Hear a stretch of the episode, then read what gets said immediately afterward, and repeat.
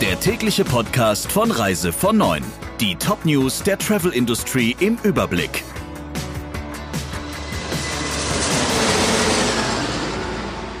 Mein Name ist Ursula Lampe. Schönen guten Morgen.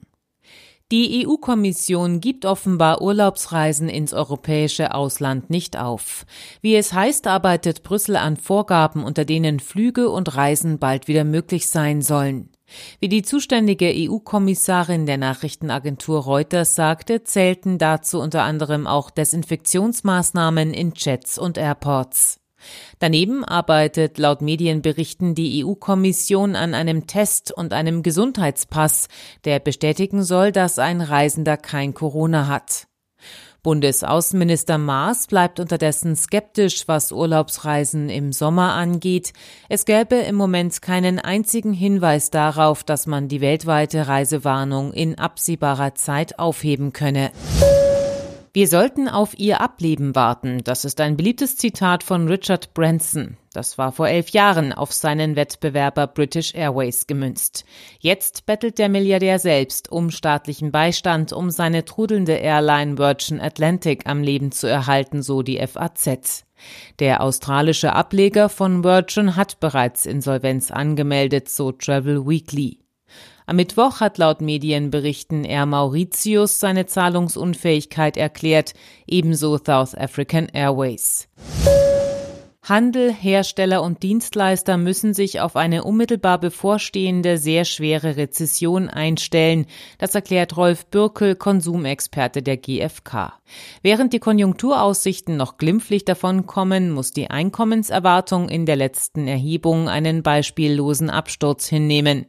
Der Indikator verliert gegenüber dem Vormonat über 47 Punkte. Noch niemals seit Beginn der monatlichen Erhebung zur Verbraucherstimmung im Jahr 1980 wurde ein höherer Monatsverlust der Einkommenserwartung gemessen. Neben den bereits tatsächlich stattfindenden Einkommenseinbußen ist aber auch die Angst vor Jobverlust stark gestiegen. Dies ist ein beträchtliches Konsumhemmnis, das dadurch verschärft wird, dass aufgrund geschlossener Geschäfte häufig die Möglichkeit fehlt, Dinge einzukaufen. Flughafenchef Daltrup will wegen der Corona-Krise den stadtnahen Flughafen Berlin-Tegel ab Mai für zwei Monate außer Betrieb nehmen. Dann müsste Lufthansa nach Schönefeld umziehen und später noch einmal zum BER. Daldrup sieht darin kein Problem, doch die Lufthansa winkt ab.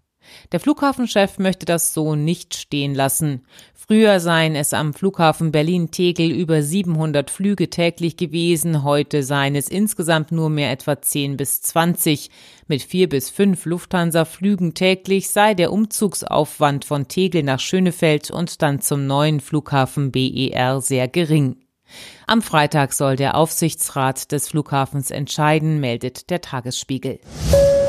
Wer öfter im Internet Flüge bucht, kennt das Problem, man kann sich nie ganz sicher sein, ob die oftmals verlockenden Preise tatsächlich der Summe entsprechen, die man am Ende bezahlt.